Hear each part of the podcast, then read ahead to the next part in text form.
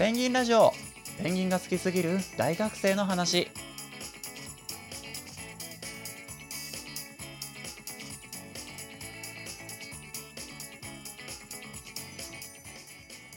こんばんは。ペンギンラジオパーソナリティのゆずです。この番組はとあるペンギン好きの大学生がペンギンの魅力を伝えるため12分間喋り続ける一人語りラジオなんですが本日はですね特別企画と題しまして、えー私にしか語れないこと。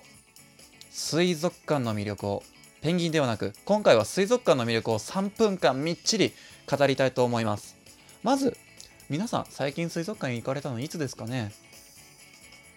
あの自分はあの今週です。はい。あの皆さんが、えー水族館に行くことってあんまり頻繁にはないと思います。なぜか。いつも同じに見える。同じ生き物がいる。魚がみんな一緒に見える。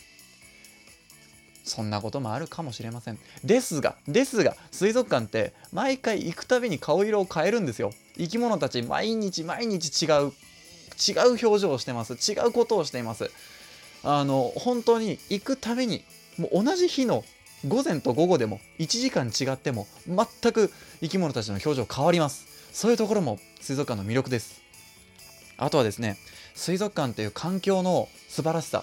水族館にひとたび入ると非日常空間なんですよ。外界がシャットアウトされる。で海の中にいるような感覚になる。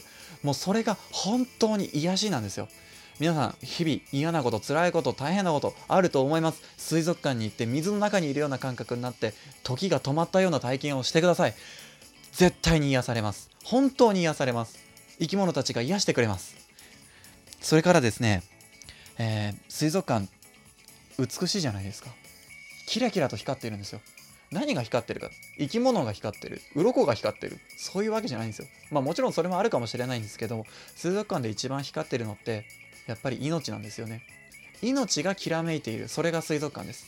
水槽の中水槽の外、えー水から上がったところでペンギンたち、えー、足かやを落とせペタペタペタペタしてると思います、えー何かこう光の反射とかでキラキラっていう風に見えますよね。っぱ水が光ってるようにも見えるかもしれないんですが自分には命が光ってるようにしか見えないんですよ。